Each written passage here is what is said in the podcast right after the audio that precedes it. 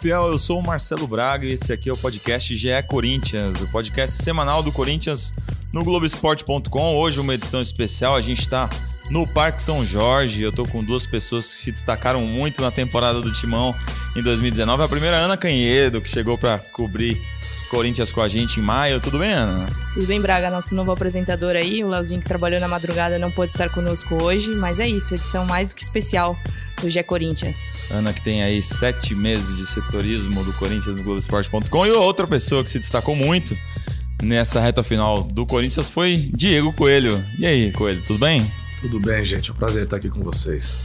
Parque São Jorge, é lugar especial para você? Minha casa tem outro lugar que que a gente gosta tanto do que o Parque São Jorge. Aqui tudo começou e parece que vamos continuar, né? Tamo aí.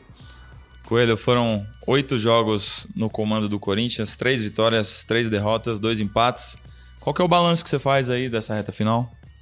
O balanço das vitórias foram foram foram merecidas, das derrotas, na minha opinião, é, algumas a gente poderia ter empatado e outras ter ganho porque realmente em algumas situações nessas derrotas jogamos melhores do que o adversário, com uma proposta diferente. E o empate em, dois clássicos, né? Contra o Palmeiras contra o Inter. Mas foi um balanço bacana de ideias que, que vinham na minha cabeça e, e que em pouco tempo os jogadores, como eu volto a dizer, colocaram em prática, é, acreditaram naquilo e a gente conseguiu fazer com que as coisas funcionassem para o Corinthians. Né? Coelho, qual é a sua sensação hoje depois desse trabalho? A sensação é de, de dever cumprido, porque eu lembro perfeitamente na segunda-feira quando eu cheguei depois do jogo do Flamengo, como estavam as coisas. E entre a gente lá mesmo, a gente conversando dentro do, do vestiário, em volta do CT, é que a coragem que a gente conseguiu passar para os jogadores, e eles mesmos, eles mesmos falaram isso para a gente, é abraçar os jogadores, falar com que as coisas funcionassem para eles e eles eles abraçaram. Então por isso que eu falo, muita gente fala, pô, mas você falou muito de jogadores, eu falo mesmo porque a gente conseguiu esses pontos, a gente conseguiu uma vaga na Libertadores porque eles realmente acreditaram naquilo que a gente falava e com a qualidade imensa que eles têm, eles conseguiram colocar em prática, mesmo perdendo alguns jogos jogando melhor. A gente nunca deixou de desacreditar e eles conseguiram fazer com que as coisas funcionassem.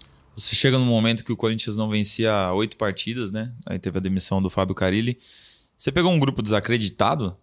Eu peguei um grupo preocupado, né? É um grupo realmente muito preocupado com a situação, sem, sem confiança de jogo. E essa era a grande questão, velho. Se, se eu chego e continua a mesma coisa, não ia, não ia dar em nada. Então, quando você pega um grupo preocupado e desconfiado de algumas coisas, sem coragem, você tem que dar coragem, você tem que dar moral para eles. E eu sabia que, que, que, uma situação ou outra, porque já ter vivido situações como essa como jogador, é, entender a cabeça deles e colocarem eles numa situação de coragem para jogo.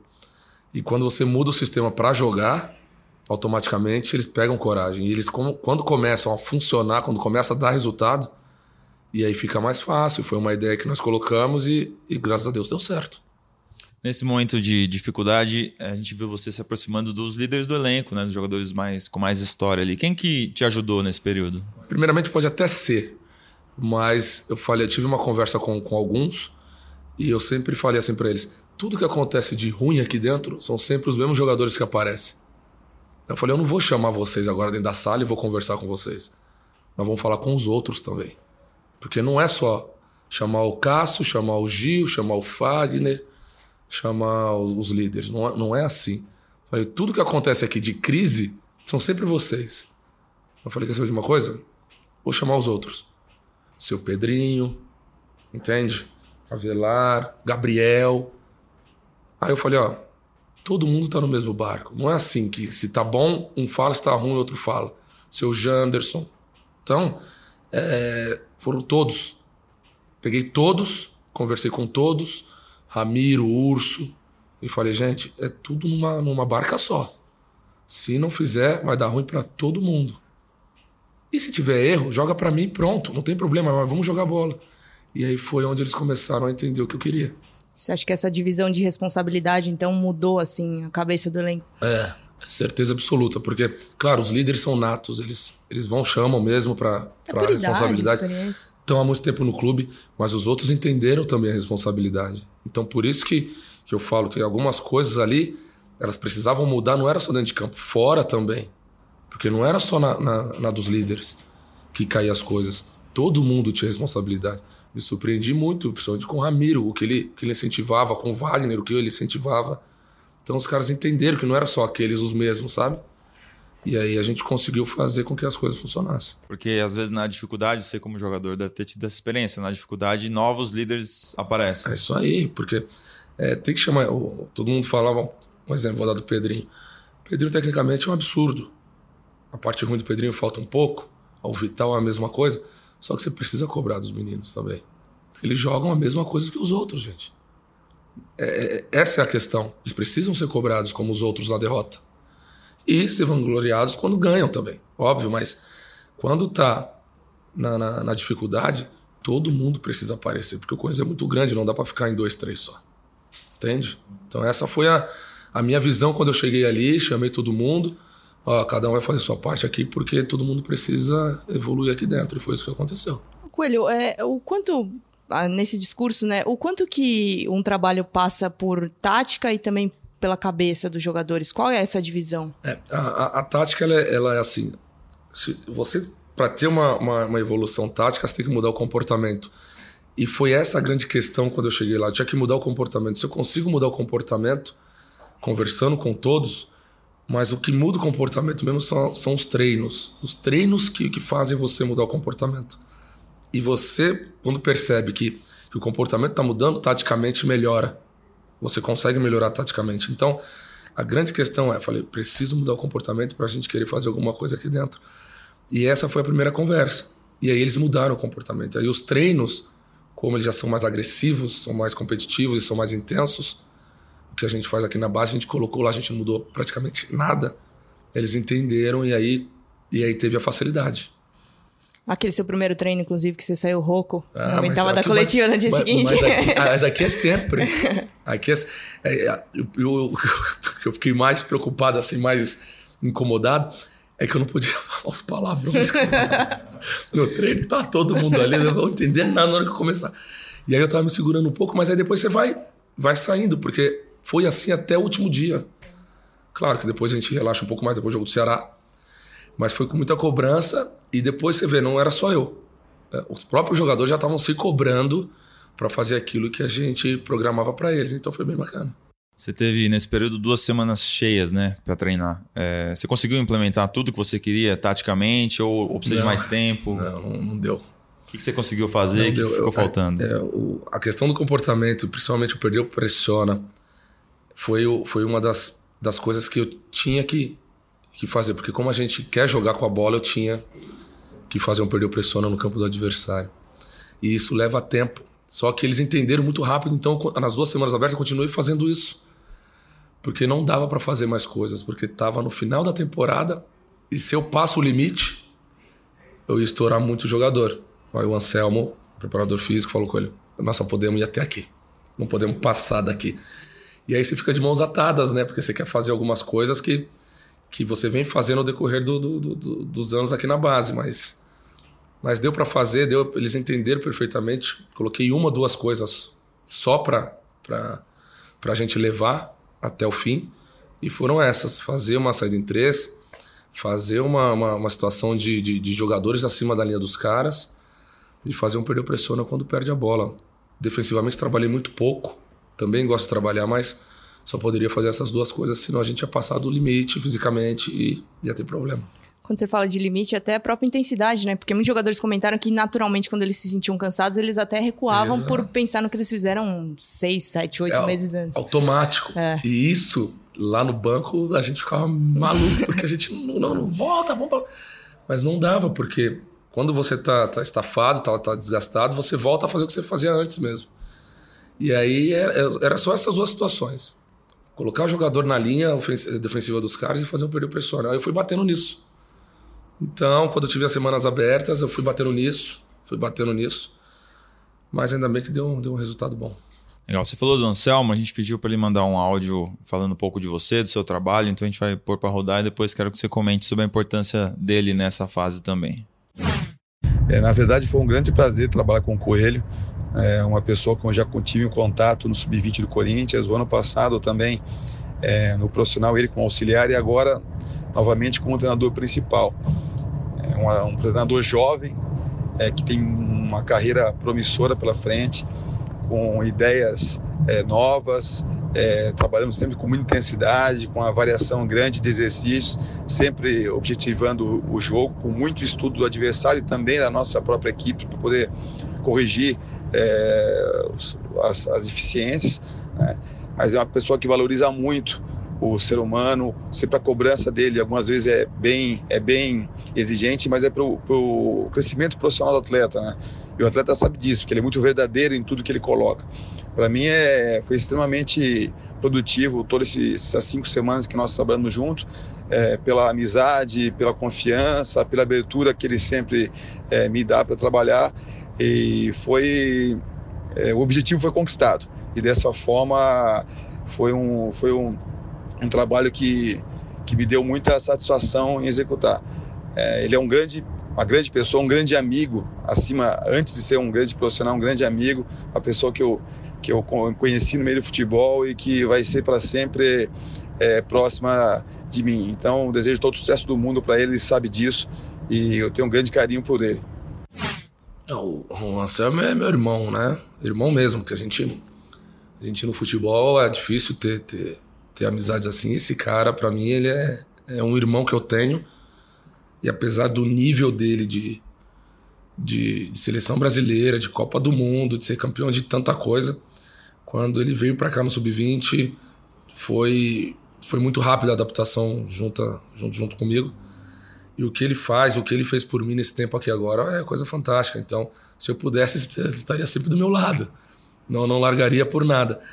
E é um cara que eu tenho um carinho muito grande. Realmente, eu tenho um amor muito grande por ele, porque é um cara que, que sempre me ajudou um cara muito experiente e eu jovem, então eu colava nele e realmente a gente entendia, a gente entrosava em tudo. É um cara que leva realmente, se entrega demais. Então, é, se eu puder, no decorrer da carreira, contar com ele, eu vou sempre querer contar com ele, porque é um irmão que eu tenho, uma pessoa fantástica. Eu espero que, que a gente possa trabalhar cada vez mais juntos aí nesse decorrer dos anos. E a cobrança é dura mesmo, então? É dura. Às vezes, às vezes até dá uma extrapolada, Primeira, primeira coisa que eu falei para os jogadores também, uma das primeiras foi isso também. Falei, ó, eu cobro, eu, eu brigo, eu, eu me entrego mesmo, mas não é para expor vocês nunca. É só para tirar o melhor de vocês. E eles entenderam, porque teve situações ali que eu tive que, que chamar mesmo, né? E eles entenderam mesmo. Então, quando eu pego, às vezes meio pesado, depois eu peço desculpa, porque a gente às vezes até esquece do que a gente fala. Mas tem que ser assim, cara. O jogador precisa de, de cobrança mesmo, porque se deixar frouxo ali, deita e rola, não tem jeito. É, Coelho, é claro que você já conhecia a Arena, já tinha trabalhado lá, é, já tinha feito outros trabalhos, mas em algum momento você, você falou muito de gratidão ao Corinthians, né? Como que você viveu esse momento? Assim, você ser o técnico do Corinthians, estar ali no, à frente do banco de reservas, um estádio lotado sempre, é, como é que você viveu esses momentos? É porque é o, tu, tudo que acontece vem lá de trás, passa um filme quando Sim, você tinha 10, 11 anos de idade e vem mesmo, não, não adianta. E tudo que, que minha família tem, que minhas filhas, eu hoje eu, sou grato muito ao Corinthians por causa disso. Então, quando o presidente me chamou, é, eu, a sensação que eu tinha era de, de poder ajudar o Corinthians, sabe? Que era uma maneira que, que eu podia que eu podia ajudar de qualquer de uma, uma forma que que eu pudesse retribuir tudo que eles me deram. Então era, era sempre o sentimento. Aí você viu o estádio lotado, você lembra quando você jogava, por mais que não seja na arena, mas é, a torcida te, te, te, te, volta tanta coisa. E aí você consegue fazer com que as coisas funcionem, você ajuda o clube que sempre te ajudou. Ontem foi a primeira noite que realmente que eu dormi em paz. Falei, ó, acabou, consegui ajudar, vamos ver o que vem pela frente. Onde você estava quando você recebeu a notícia que seria em casa. Você? Tava em casa. Ele me ligou, me ligou umas duas, três vezes, eu não consegui atender. A gente já mandou uma mensagem bem educada. Aquele jeito Andressa. Aí eu falei, não, tá, amanhã encontramos e aí resolvemos tudo. Mais cedo você falou do Pedrinho, né? Da, da responsabilidade que ele tem também. Muita gente duvida um pouco do Pedrinho ainda. É, pelos números, por faltar mais gol, faltar mais assistência, por, por alguns momentos não ser tão decisivo. O Pedrinho vai ser um, um jogador grande? O Pedrinho, ele, ele, ele tem algumas situações que ele precisa melhorar, só que ele, ele joga muita bola. Pedrinho é craque.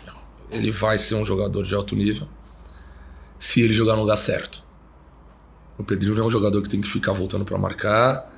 O Pedrinho é um cara que você tem que dar liberdade para ele, ele tem que acostumar com o jogo ofensivo. Esse é o grande problema. Como o Vital também. Vou falar um pouco do Vital, porque o Vital no jogo do Ceará ele jogou muito na posição do Pedrinho. Ontem, de novo, ele jogou bem. E o Pedrinho precisa entender que o jogo ofensivo dele, ele precisa decidir mais. A parte ruim ele tem que fazer? Tem que fazer. Que todo jogador tem que fazer. Mas o Pedrinho, ele tem uma, uma, uma um diferente que poucos jogadores têm. Então, se for bem trabalhado, se for bem conversado, se pararem de passar a mão na cabeça dele, eu acho que. Eu acho não, tenho certeza que ele vai ser um grande jogador, porque ele joga muito. O menino, ele é um menino espetacular, fantástico, te escuta, humildade tremenda. Ele sabe do que ele tem que melhorar. Então é, é uma questão de tempo, uma questão de conversa, uma questão de posicionamento. E eu acho que ele, acho não tenho certeza que ele vai ser um grande jogador. Passar a mão na cabeça, empresário atrapalha essa molecada assim? Todo, todo tá mundo, vindo? todo mundo. Empresário, família, diretoria, todo mundo.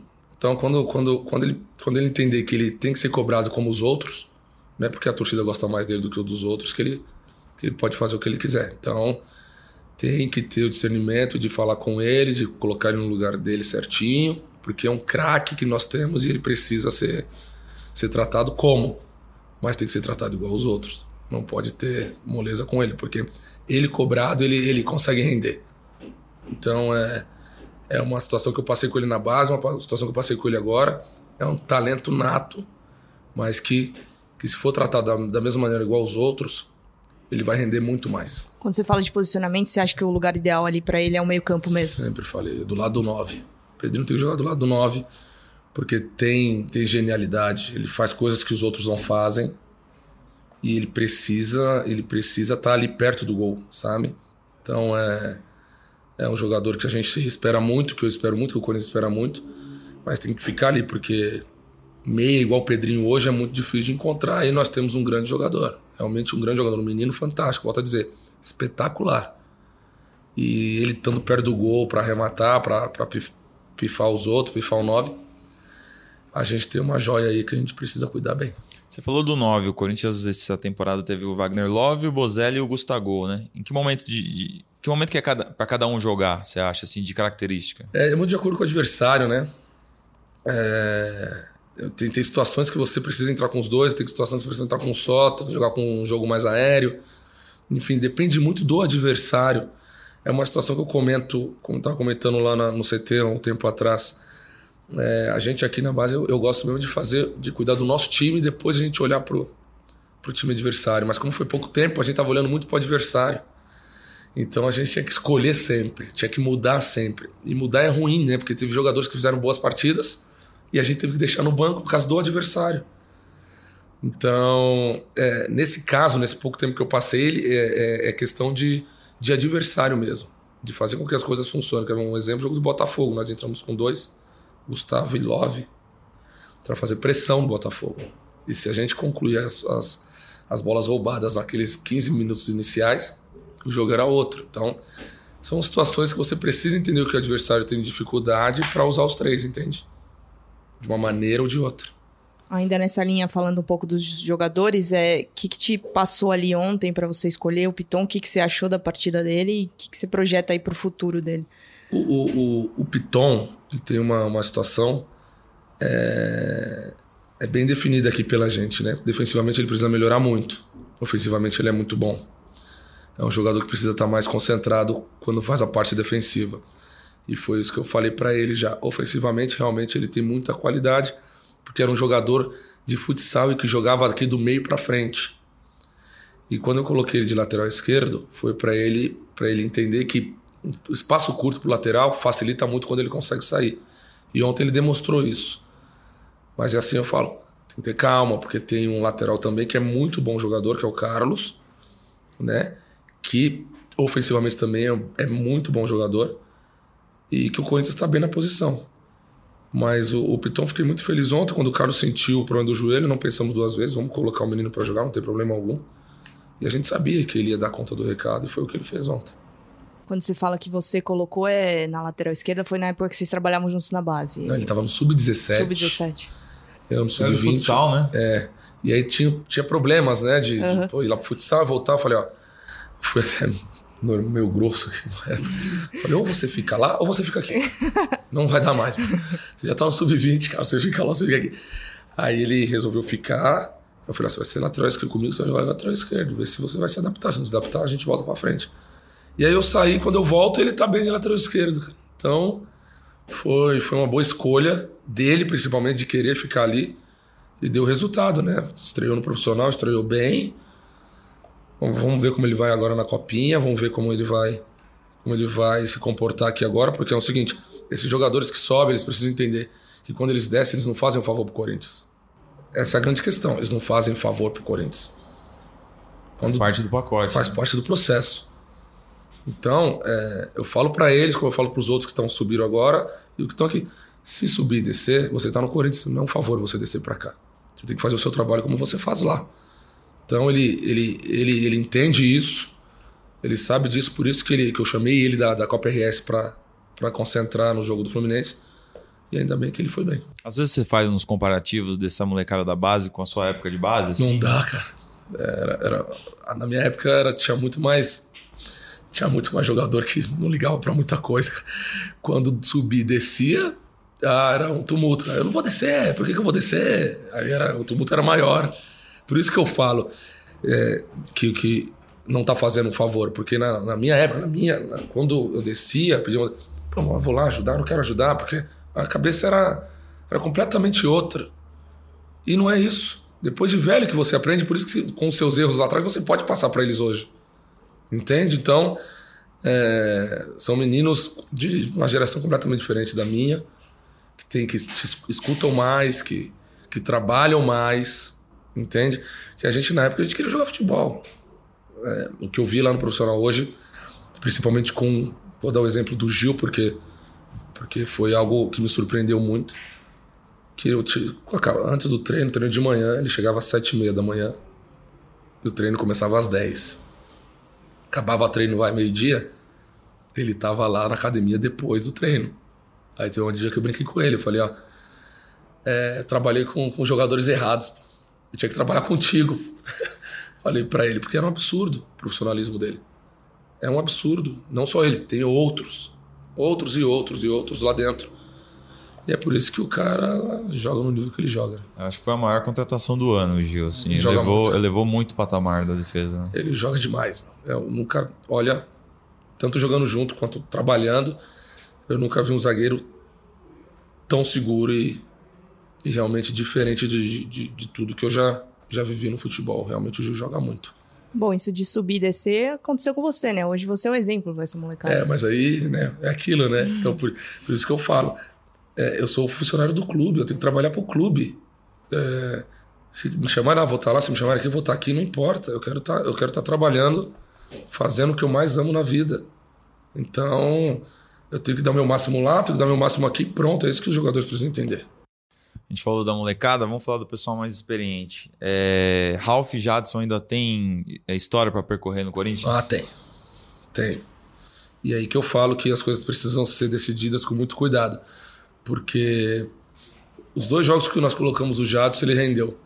E ele rendeu numa posição onde ele tem que jogar.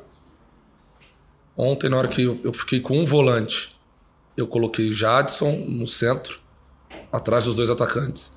Janderson por dentro, Vital por dentro, e abriu e, e enfiei mais ainda os dois laterais para cima, a gente estava com um 3-2 dentro do campo. E o Jadson consegue fazer com que as coisas funcionem em linha de passe. E ele entrou bem de novo. Então, é, é uma posição que ele querendo e, e, o talento que ele tem pode ajudar ainda o Corinthians. E o Ralph é uma questão de respeito muito grande. O que o Ralph faz dentro do CT, quando ele entra nos jogos. E quando ele não entra, é o mesmo profissional. É a mesma coisa do Gil. É, é, é incrível o, o, profissionalismo do Ralph, o que ele faz. E aí eu falo: o cara ganhou tudo, o cara tem tudo. E como que a gente não pode se espelhar nele? Como as pessoas não podem ver ele dentro do clube? Eu comentei, esse, esse, esse, esse cara ele não pode sair dali porque todo mundo respeita ele. E ele é o que mais treina mesmo não jogando. É o que mais incentiva mesmo não jogando. campeão de tudo dentro do clube, então não tem como você tirar esse cara do grupo. É impossível isso, porque é, é algo fora do comum o que ele faz de bem pro Corinthians, de bem pro grupo, entende? Então, é, são dois jogadores, Gil e, e, e Ralph, de exemplo pra molecada mesmo. Falei, gruda nesses dois aí. Falei com os meninos subiram. Uma gruda, uma gruda mesmo, porque vocês vão, vão crescer muito vendo esses dois caras trabalharem. E o Jadson é aquilo. O Jadson querendo, ele, ele tendo é, moral, ele, ele fazendo que as coisas funcionem para ele, é, ele pode ajudar ainda, porque a gente viu nesses dois jogos, quando ele entrou, que ele ajudou bastante. Você acha que o Bozelli vai embora? Eu não sei. Porque ele não vinha jogando, ele, ele tava bem é, chateado, bem para baixo. Tá? Aí você chega, você dá um, uma nova motivação, você muda o estilo de jogo, ele fica mais feliz. Ele até disse em entrevistas, né? Que o estilo de jogo estava encaixando mais com ele, os gols voltaram. É, o que parecia determinado, acho que agora pode ser que, que, que ele fique. Eu não sei, porque o cara ele é finalizador demais. É, e quando você. Eu sempre falei para ele: se tiver muito distante no jogo, pede para os jogadores ficarem do teu lado. Eu falei: o 9 precisa ser alimentado sempre. E eu tava até comentando contigo hoje, né, meu? Que a gente colocou os 9 para jogar ali e os caras foram fazendo gol, né, meu? Porque vai chegando bola de tudo que é lugar.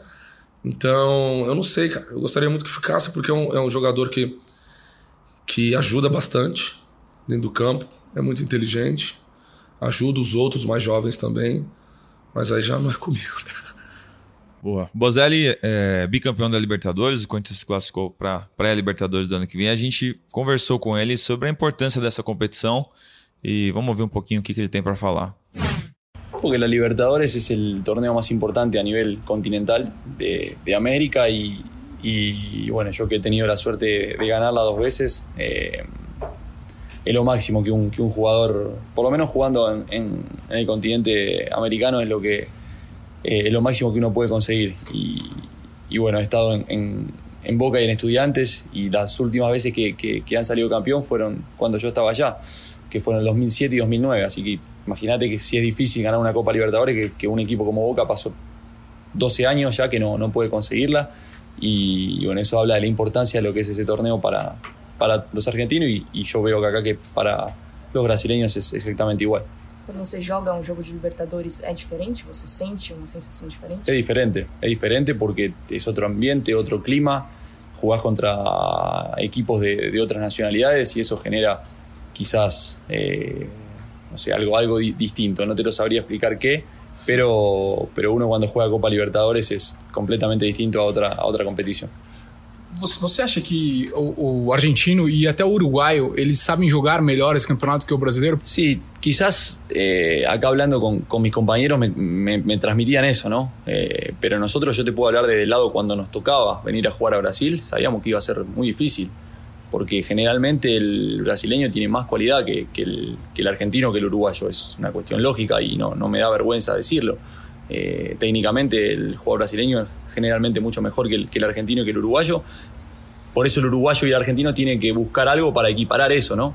Que quizás es lo que le falta un poco al, jugador brasileño, ¿no? Que es esa, es esa sangre, esa raza que le llaman ustedes. Y ahí es donde se hacen los partidos un poquito más equiparados, porque realmente eh, estando aquí me doy cuenta de lo que piensa el brasileño y es, es, completamente distinto a lo que sentimos nosotros al venir a jugar a Brasil, ¿no? Eh, nosotros cada vez que por lo menos las veces que me tocó venir a jugar con un equipo argentino o mismo con, con, el León de México a Brasil, sabíamos que iba a ser muy difícil por, por lo que implica un equipo brasileño. Pero bueno, eso es lo lindo que tiene la Copa Libertadores, ¿no? Que, que cada uno siente de forma diferente y, ve los juegos y los partidos eh, de manera distinta como lo puede ver el adversario. Você conseguiria escolher, sei lá, uns três, quatro jogos que você lembra, ou momentos muito especiais assim que você viveu en Libertadores? Eh, sí, la final contra Cruzeiro en, Belo Horizonte con, Estudiantes, me tocó convertir gol. Antes de ese partido, la semifinal eh, contra Nacional, que ese partido con, Estudiantes fue difícil para nosotros porque no, no, no pudo estar presente Verón, que para nosotros era el alma del equipo y sacamos ese partido adelante y me tocó convertir dos goles. Eh, hay un partido que, que nos marcó porque fue la salida de, un entrenador en esa misma Copa Libertadores que salimos, que salimos campeones, que fue contra Deportivo Quito en, en Quito y perdimos 1 a 0. y se tiene que ir el entrenador que estaba y llega Alejandro Sabela eh, a estudiantes y es el entrenador que, que, después nos saca campeón. Y en su debut, en el primer partido de, de Copa Libertadores de, de Sabela, eh, jugamos la vuelta contra Deportivo Quito y me tocó convertir tres goles a mí, ganamos 4 a 0. Así que te nombré ya cuatro. me lo acuerdo como si fuese, son partidos que los tengo muy, muy marcados. ¿no? Con Boca quizás no tanto, me acuerdo de un partido que me tocó hacer un gol en la esa Copa Libertadores contra Toluca, muy lindo gol, una pared con, con, con Riquelme y, y, ganamos 3 a 1 ese partido, pero quizá no, no, no, me, ha tocado, no me tocó jugar tanto como me tocó su, to, eh, jugar en, en, en, la de estudiantes, que, que fui titular, titular sempre. Para a gente encerrar, é, é, um torneio que você assiste mesmo assim no seu tempo livre? Jogos de Libertadores você assiste? Você lembra alguma coisa da Libertadores do Corinthians de 2012? Eh, no, 2012 no me acuerdo. Me acuerdo cuando perdió con Boca, que Boca perdió con, con Corinthians, lo, son los dos goles de Jake, ¿no? Sí. Eh, ¿Eh? No, Romarín fue ya.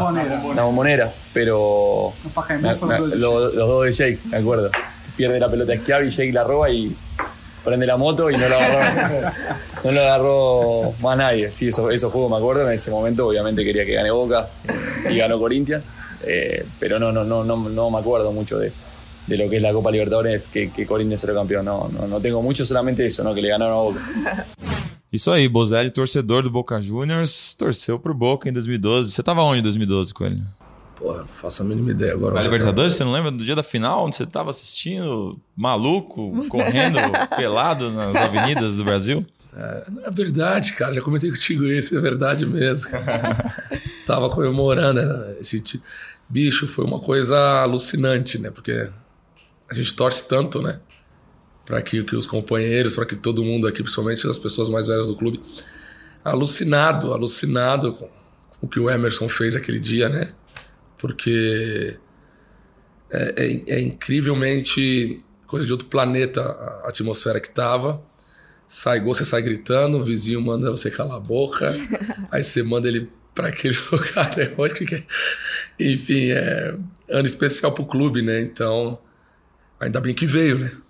Assim, as, as piadinhas pararam, tudo, tudo pararam e a gente Você sofreu, conseguiu. né, com Libertadores. É, a gente sofre porque a gente quer sempre fazer o melhor e acaba acaba as coisas não dando certo.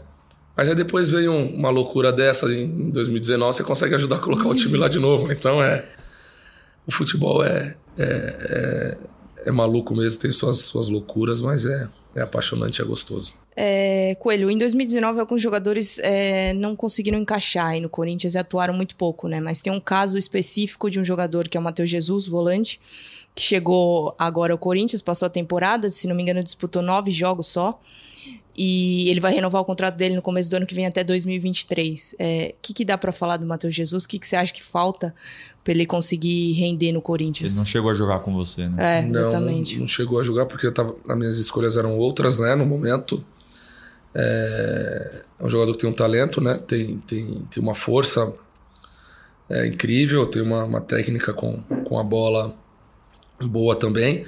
Comigo ele só não jogou porque eu escolhi outros jogadores ali que eu achava que era necessário na hora. Mas o Corinthians fez essa escolha, algumas pessoas já conhecem há mais, há mais tempo do que eu. Espero que ele, que ele consiga render, consiga trabalhar bem para ajudar o Corinthians. Nesse tempo aí que você passou como treinador do Corinthians, você promoveu cinco garotos para o pro profissional, né? O Igor, lateral direito, o Matson e Léo Pereira, é, atacantes, o Raul Gustavo, Raul. zagueiro, Natan. É, você acha que esses garotos estão prontos? É, você quis dar mais uma rodagem para eles ali, para eles conhecerem? O que, é, que, você pensou? Eles precisam entender que, que, que, lá em cima é completamente diferente do que eles vivem aqui. E são jogadores que mereceram estar ali nesse tempo, né? Então, merecimento para eles, né? De, de, de, conseguir algo que eles sonham, enfim, foram, foram palavras dos próprios jogadores. E tem alguns jogadores ali que realmente pode fazer parte do elenco, sim, né? se tiver oportunidade, se tiver treino, se tiver, se tiver atenção com eles, é, o Corinthians pode ganhar com, com esses meninos lá em cima. Ô Coelho, o, o Cássio é, é um dos maiores ídolos da história do Corinthians, é incontestável a história dele, tudo que ele já construiu. Você acha que esse, esse novo estilo de jogo, é, um novo estilo que, que você veio implementando também, dele jogar mais com os pés e que o Thiago deve consolidar no que vem, é, traz algum risco para o Cássio, assim, de, de erros? Ou você, você vê ele completamente capaz de fazer esse papel? Ele, eu vou falar uma coisa do Cássio aqui. ele tem coragem e ele tem qualidade de jogar com os pés. Isso não tenham dúvida. Isso eu posso cravar. Porque ele estimulado ele melhora. Ele precisa ser estimulado. Ele tem que ser estimulado a jogar com os pés, porque ele sabe jogar com os pés. Só que para qualquer goleiro, se não tiver linha de passe, nenhum goleiro joga com os pés. Então não adianta os, os zagueiros abrirem e ele tá com a bola e não descer um volante, e não descer o outro médio, e não descer o outro médio, não fazer uma inversão de um extremo a descer no lugar do médio. Ele tem que ter linha de passe. Se ele não tiver linha de passe, nenhum goleiro vai jogar com os pés. Então, o Cássio treinado, o Cássio bem orientado e o Cássio bem estimulado, ele vai jogar com os pés. E ele sabe jogar com os pés. Então, é, eu quero falar para vocês: tirem essa, essa, essa situação que o Cássio não sabe jogar. Ele sabe jogar com os pés. Só que precisa ser estimulado a jogar com os pés. Parece aí que é uma decisão coletiva, então, um treinamento coletivo. É, é, exato. É o grupo inteiro que tem que aprender. É, é isso. A saída de bola não é só o goleiro, gente. É, é, esse, essa é a grande questão. Todo mundo acha que ah, o goleiro não sabe jogar. Não, se ele não tiver linha de passe, vai... nenhum goleiro vai jogar. Isso é fato. Aí vai ficar dando balão. Vai ficar dando balão. Então, por isso que eu falo, a questão do comportamento, a questão da coragem é em todos os sentidos. Em todos os setores, em todas as ações defensivas e ofensivas. Então, essa é a grande questão. E ele sabe. E ele sabe jogar com o pé. E aí que eu falo, ele tem um grande preparador de goleiro. O Idalino é o melhor, o melhor preparador de goleiro do Brasil que trabalha com os pés. Só que tem que sincronizar o treinador com o preparador de goleiro. Para fazer os treinos, para fazer a situação de saída de bola. E aí o Cássio consegue fazer, o gigante sabe fazer. É isso, Leandro Idalino que trabalhou com o Fernando Diniz no Audax naquela campanha de 2016. Aprendi foi muito com ele. paulista. Exato, aprendi demais com o Idalino, principalmente questão de saída de bola. A saída de bola do Fernando, é, é fantástica. Eu, eu tô mentindo. Ele, é. ele, ele, quando começa a sair. Característica, né? É isso aí. E ele sabe fazer muito bem. O Danilo trabalhou muito bem com ele. E o Danilo sempre me deu os toques. Então, é, essa é a minha opinião. É o melhor treinador de, de, de, de, goleiro, principalmente com os pés em saída de bola. Então tem que ser estimulado. Se não for estimulado, pode colocar lá o, o Alisson e o, e o dos. E o ele não não vai sair. Se não tiver jogo apoiado, se não tiver jogador para aparecer da linha de passe, nenhum goleiro vai jogar com os pés. Bom, a gente pediu participação do pessoal no Twitter, na hashtag Corinthians. Chegaram algumas perguntas aqui. Tem essa do João Vitor. Uh, queria que ele falasse sobre a lateral direita, onde jogou e temos hoje o Fagner titular e crias da base, o Igor subindo do sub-20 e o Daniel Marcos, que foi convocado para a seleção sub-20 clube tem dado espaço para jovens da base, tanto na lateral direita quanto na esquerda. O que, que você acha desses meninos?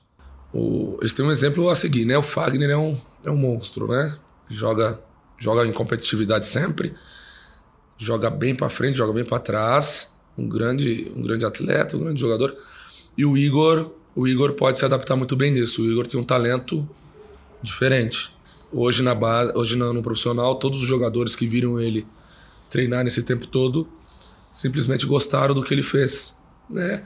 O Daniel já é um pouco mais novo, precisa esperar um pouco mais, mas o Igor pode, pode sim fazer com que as coisas funcionem bem, que as coisas é, fiquem bem para o lado dele, principalmente ajudando o Corinthians a fazer coisas boas. Então, é um jogador que o Corinthians tem que olhar direitinho, porque tem um talento, tem um futuro.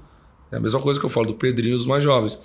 Precisa ser cobrado, parar de passar a mão na cabeça ter tratamento igual, porque pode, pode evoluir nesse sentido. É, Bruno Silva pergunta: é, a gente sente com ele muito arredio quando surge alguma pergunta sobre alguma conversa ou contato com o Thiago Nunes. Qual o motivo disso? Aí eu te pergunto se, na verdade, o que você quis é, demonstrar é deixar sua marca e mostrar que o seu trabalho, quem estava fazendo era você. Você é mais ou menos nessa linha. Mas é, é, é assim. É, sempre foi, o, quando a gente chegou lá, o, o, o meu trabalho da comissão que estava ali. É, não é arredio, não, não, não, vejo por esse lado não. Eu só eu só cravava que era um trabalho nosso, porque quando a gente assumiu ali realmente as coisas não estavam fáceis, né? Então quando elas as coisas não estão fáceis e você pega pega o, um clube assim, você faz o seu trabalho, mesmo estando bem, estando mal, você tem que falar que é o seu trabalho, né? Não, não tenho é, nenhum problema com o Thiago, muito pelo contrário. O que o Corinthians fez em contratação também faria se eu fosse presidente. Um baita treinador, ideias novíssimas, é, tem conceitos maravilhosos, então a gente tem que aprender com o Thiago. O Corinthians foi bem demais na contratação dele. Mas na, na, nas entrevistas eram porque era, era a nossa questão ali, o nosso trabalho, de quem estava ali no dia a dia, não de quem vai chegar. Então, era só nada de, de, de arredio, não. Por mais que vocês me perguntaram isso todo dia, todo mundo. Toda coletiva essa pergunta aparecia. Eu já cortava logo mesmo, porque não tinha papo e todo mundo perguntava, perguntava, perguntava, mas tem nada a ver. É que a partir de agora também vocês vão ter uma relação mais direta, né? Você no sub-20, ele no profissional, É, deve cara. ser um trabalho bem É, conjunto. eu, né? eu, eu tô curioso, porque eu quero aprender com ele, porque o que ele fez na Atlético Paranaense foi fantástico, cara. Então a gente quer aprender, eu quero aprender com. E é um grande treinador hoje, um dos tops do Brasil, eu quero aprender com ele. Tem mais uma aqui. Tem mais uma da base corintiana. Coelho, em primeiro lugar, parabéns pela vaga na pré-Libertadores. Em segundo, sem os jogadores 9-9, você acredita que esse sub-20 consiga atingir um bom resultado na Copinha? A mudança, a mudança, ela é, ela é pesada da, quando acaba o Campeonato Brasileiro Sub-20 e vai para a Copa RS. Porque a gente perde muito jogador já cascudo para a categoria, né? E o Rodrigo Leitão, que estava tava junto ali com os meninos, ten- tentou fazer a melhor maneira possível com que as coisas funcionassem. E é um cara que eu confio bastante, a gente, a gente conversava muito. E ele trabalhou demais para que, que as coisas funcionassem, não em resultado, mas sim em questão de, de conceitos e, e, e algumas situações que a gente precisa usa- utilizar na copinha. Então a RS foi para isso mesmo. A gente sabe da dificuldade que é jogar lá, foi para a gente testar jogadores que, que não vinham, eh, que nunca colocaram a camisa do Corinthians, para você ter uma ideia. E querendo ou não, ele conseguiu fazer com que as coisas funcionassem de maneira do que a gente já tinha programado. E agora é trabalhar mais e mais, porque não vai ter jeito, a copinha tá aí, nós vamos, a gente vai mudar algumas coisas de, de, de acordo com o que a gente viu lá na RS, que ele vai passar para mim hoje quando ele chegar. E aí a gente vai forte mais uma vez para a Copa São Paulo para pegar o título. Uma das últimas aqui, vai. É, Fernando Machado é, pergunta: a que se deve a queda de rendimento de Júnior Urso? Ele passou de melhor jogador do elenco no começo da temporada para um dos mais irregulares no final. Tanto que prontamente foi sacado no jogo de ontem, né? Jogo contra o Fluminense e o time melhorou demais com a mudança. Não, não concordo com a queda de rendimento do Júnior, porque ele foi um dos melhores jogadores de quando eu cheguei. Ele continuou fazendo gol, ele continuou fazendo aquilo que a gente pedia. É um jogador que se adaptou rápido também ao estilo de jogo para frente, né?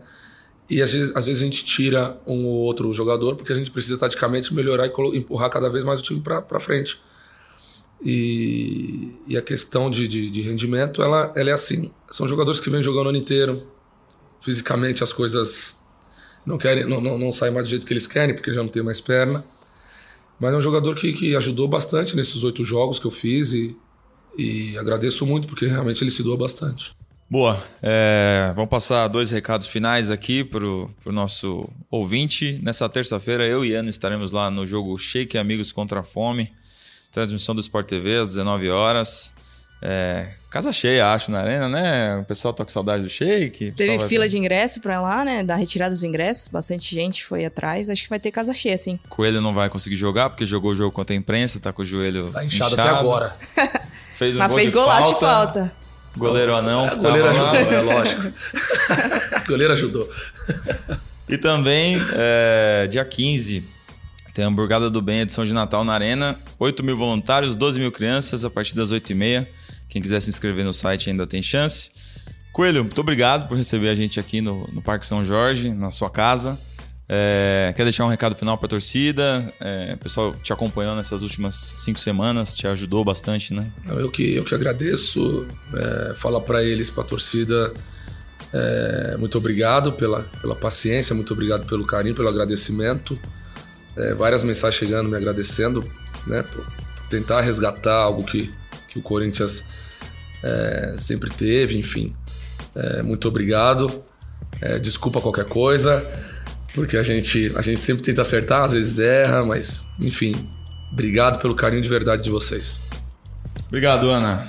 É isso, tamo junto. Obrigado aí, o Coelho, por ter participado. Boa sorte na sequência da carreira. E é isso aí. Tamo junto. Até semana que vem.